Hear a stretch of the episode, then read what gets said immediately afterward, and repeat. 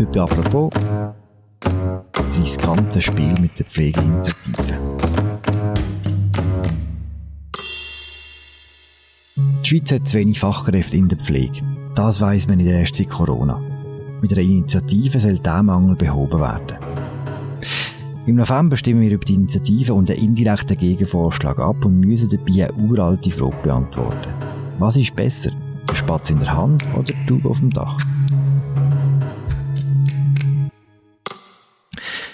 Das sagt mir heute hoffentlich der Markus Brocci. Er ist Bundeshausredakteur bei Tamedia. Mein Name ist Philipp Loser und das ist eine neue Folge von Apropos im täglichen Podcast vom Tagesanzeiger und der Redaktion Tamedia. Sali Markus. Sali Philipp.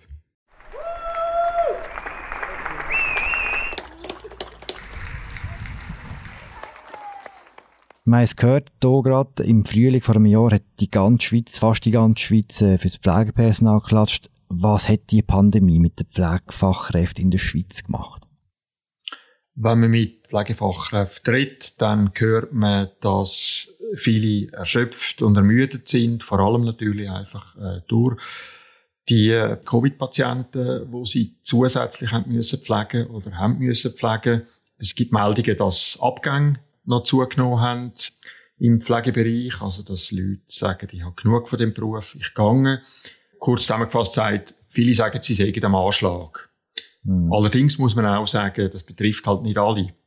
Es betrifft vor allem die, die auf den Intensivstationen arbeiten und die, die zum Beispiel haben müssen einspringen auf den Intensivstationen oder auf Covid-Abteilungen.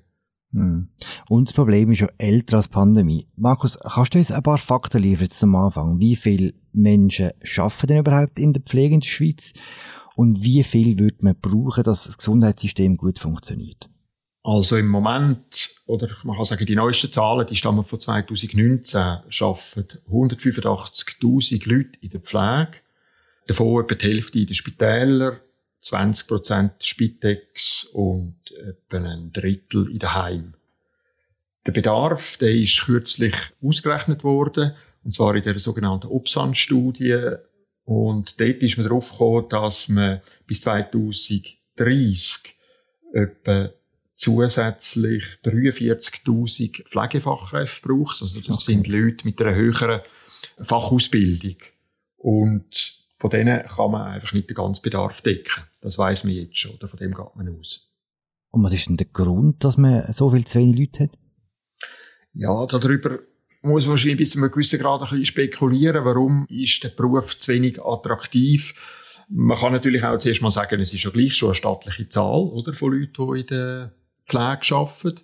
Dann äh, muss man auch sagen, dass äh, gerade die Ausbildung in den Fachhochschulen und den höheren Fachschulen, wo die Leute dann eben zu Pflegefachleuten ausgebildet werden, offensichtlich einfach zu wenig attraktiv ist zur Zeit. Ähm, man hat zum Teil dann halt während der Zeit nur äh, Praktikantenlohn und man muss auch bereit sein, noch die mehrjährige Ausbildung anzuhängen. Also das heißt, äh, ja, offensichtlich ist die Ausbildung einfach immer noch zu wenig attraktiv, obwohl man kann sagen, man geht, steigt eigentlich in ein Berufsfeld ein, wo man immer Leute sucht, wo man auch kann Arbeitgeber zwischen den Arbeitgeber auswählen kann aber das muss man einfach mal so feststellen. Man hat einfach zu wenig. Hm. Und das Problem, dass man zu wenig hat, soll jetzt eben mit dieser Pflegeinitiative behoben werden. Kannst du dir sagen, wer hat die eingereicht und was will sie genau? Also wo setzt sie an? Also eingereicht wurde ist sie unter anderem äh, Träger von der Initiative ist äh, der Schweizerische Verband der Pflegefachkräfte. Da kann man sagen, das ist eine Art äh, Gewerkschaft oder ein Berufsverband. Das Ziel ist schon mal einfach sehr grundsätzlich gesagt, Pflege zu stärken und das schreibt man fest mit einem Verfassungsartikel. Dann geht es aber darum, dass eine Ausbildungsoffensive soll gemacht werden also um eben gerade äh, den Bedarf zu decken von den Pflegefachkräften, die man künftig braucht. Dann wird verlangt eine angemessene Abgeltung von der Pflegeleistung. Also das heißt, dass die Spitäler oder die Heime genug Geld bekommen für die Pflege. Und dann, und das ist sicher etwas sehr Wichtiges jetzt im Moment für das Pflegepersonal, werden anforderungsgerechte Arbeitsbedingungen verlangt. Hm, was heißt das?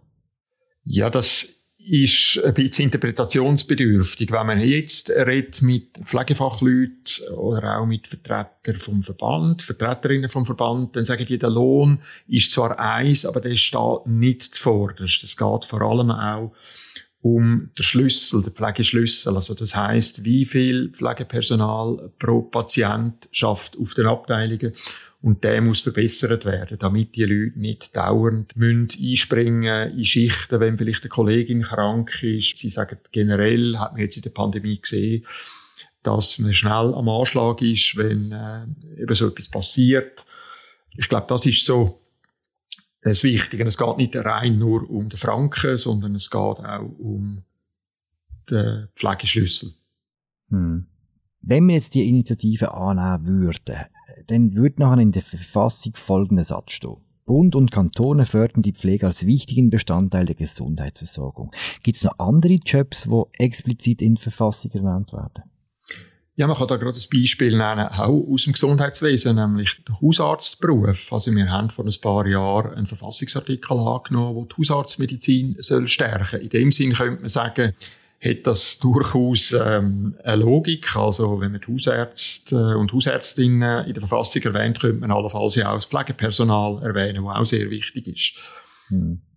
Also der Logik, aber jetzt auch Konsequenzen, weil die neuen Arbeitsbedingungen, die du vorhin erwähnt hast, die müssen wir noch aushandeln, wenn, wenn es ein Ja würde geben. Ist das realistisch, dass denn der Lohn wirklich besser würde, dass der Pflegeschlüssel äh, besser würde, dass die Ausbildung attraktiver würde? Ist das alles realistisch?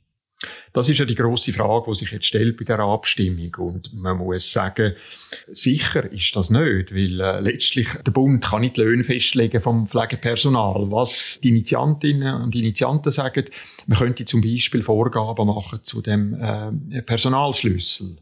Oder man könnte zum Beispiel Bundesebene sagen, es braucht Gesamtarbeitsverträge. Das könnte man schon. Aber wie denn das konkret nachher aussieht, das äh, müsste in den, in den Kantonen wieder ausgehandelt werden. Würden denn alle gleich von dem profitieren, der Initiative steht? Also diplomierte und undiplomierte Menschen in der Pflege? Also in der Initiative steht bei den Arbeitsbedingungen für alle in der Pflege tätigen Personen. Und da muss man sagen, das betrifft eigentlich alle. Also auch zum Beispiel die VGs, also die, die eine Berufslehre machen und dann in der Pflege arbeiten, genauso wie Pflegefachkräfte oder sogar die Hilfspflegenden. Und insofern stimmt es nicht ganz, wenn jetzt da von der Gegner behauptet wird, ja, von dem profitieren dann nur Pflegefachkräfte. Was stimmt, ist, dass im Fokus von der Initiative generell stehen schon Pflegefachkräfte, weil wir von denen einfach deutlich zu wenig haben. Markus, du hast das Dossier betreuen schon länger und du hast mit ganz vielen Leuten geschwätzt aus der Pflege. Was erhoffen sie sich ganz konkret für ihren Arbeitsalltag von dieser Initiative? Also viele erhoffen sich schlicht bessere Arbeitsbedingungen. Aber das ist nicht nur der Lohn, sondern das ist auch eine Entlastung auf der Abteilung. Das ist, dass sie zum Beispiel weniger müssen einspringen in ihren Freitag, wenn sie einen Anruf bekommen, was heisst, äh, die Kollegin ist ausfallen, kannst du nicht auch noch kommen. Grundsätzlich habe ich das Gefühl, es geht auch um Anerkennung vom Beruf, aber auch äh, einfach eine Entlastung. Eine Entlastung, äh, wenn man mit Leuten redet, die einfach beschreiben, wie sie täglich zum Beispiel in der Palliativmedizin äh, schwerkranke Leute mit betreuen. Die Berufe sind auch zum Teil psychisch sehr belastend und Manche sagen auch, man kann gar nicht 100% arbeiten in diesem Beruf. Das ist zu belastend. Die haben ein 80% Pensum, ein 70% Pensum. Die meisten, die du geschwätzt hast, die sind ja für die Initiative und sie sind gleichzeitig gegen einen indirekten Gegenvorschlag. Und das ist ja speziell an dem Abstimmungssonntag. Wir stimmen nicht nur über die Pflegeinitiativen ab, sondern auch über einen indirekten Gegenvorschlag. Wenn es jetzt ein Nein würde geben zur Initiative, würde automatisch der Gegenvorschlag in Kraft treten. Kannst du dir sagen, was hinter dem Gegenvorschlag steckt genau? Also in dem Gegenvorschlag wird einerseits eine Ausbildungsoffensive erwähnt und für die Ausbildungsoffensive, wo man eben soll das Pflegepersonal können ausbilden, wird Geld zur Verfügung gestellt. Insgesamt wird von rund einer Milliarde geredet. die Hälfte kommt vom Bund und die andere Hälfte soll, und das muss man eben sagen, soll von den Kantonen kommen.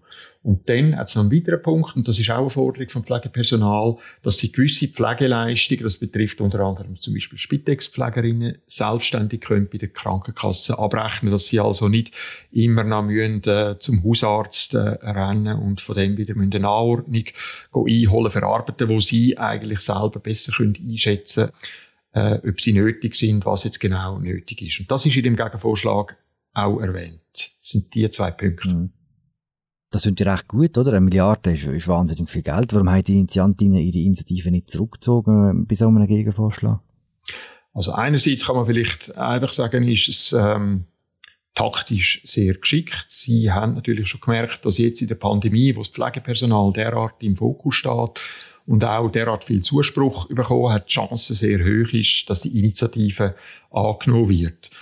Und dann erhoffen sie sich natürlich auch, dass etwas bei den Arbeitsbedingungen geht und die werden eben im Gegenvorschlag nicht erwähnt. Und das ist jetzt auch die Begründung der Initiantinnen, dass sie sagen, wir wollen mehr haben als nur einfach die Ausbildungsoffensive. Was nützt das Geld für die Ausbildungsoffensive, wenn die Leute nachher gleich davonlaufen, wenn sie gar nicht erst im Beruf arbeiten? Darum braucht es eben mehr. Hm. Du sagst, es ist taktisch geschickt. Der Bundesrat und die Architektinnen vom Gegenvorschlag gesagt, es wird anders. Sie sagen, das sei riskant. Und zwar, wenn die Initiative angenommen würde, würde das Geld, das beim Gegenvorschlag vorgesehen wäre, das wäre dann weg. Und das müssen wir wieder aushandeln. Das ist so. Also, das ist natürlich, formal kann man schon sagen, oder? Ähm, man stimmt über den Gegenvorschlag insofern ab, als dass, wenn man Nein sagt zur Initiative, dann stimmt man für den Gegenvorschlag. Und der würde dann nicht in Kraft treten. Also heißt das im Prinzip, ist das Geld einmal weg. Jetzt ist es aber natürlich schon so, wenn die Zustimmungsrate, wo man jetzt sieht, nur schon bei der ersten Umfrage, wenn die Zustimmung einfach sehr hoch ausfällt, dann kann das Parlament natürlich dann nicht sagen, ja, ähm, jetzt haben wir gehabt, die Milliarden ist jetzt einfach weg. Also ich gehe davon aus, dass das Parlament da unter einem grossen Druck stehen wird, ähm, das Geld für die Ausbildungsoffensive trotzdem zur Verfügung stellen. Das muss man wirklich sagen, das wäre dann schon auch eine krasse Missachtung vom Volkswillen. Denn man kann auch nicht sagen, das Volk sagt, äh, wir wollen kein Geld für eine Ausbildungsoffensive, sondern wir stimmen jetzt einfach der Initiative zu, damit das Pflegepersonal bessere mhm. Arbeitsbedingungen bekommt. Das ist ja gekoppelt, das hängt ja zusammen. Fast 80 Prozent sind in der ersten Umfrage, glaube ich, dafür gewesen, oder? Genau. Hast du schon mal je eine Vorlage gesehen, die so eindeutig in der Gunst vorne liegt? Ich kann mich nicht erinnern, außer wenn es um so äh, Verfassungsbestimmungen vielleicht gegangen ist, wo völlig unbestritten war, wo man einfach hätte, äh, etwas in der Verfassung äh, müssen festschreiben damit man nachher etwas in einem Gesetz kann ausführen kann. Aber ich kann mich also konkret nicht erinnern, mhm. dass äh, eine Initiative der Art Zuspruch gehabt Stand heute und mit all dem Wissen, was du in diesem Dossier hast, hast du das Gefühl, der Mangel an, an Menschen in diesen, diesen Berufen wird behoben, wenn man jetzt Ja zu dieser Initiative sagt? Längt das von der Innenstunde?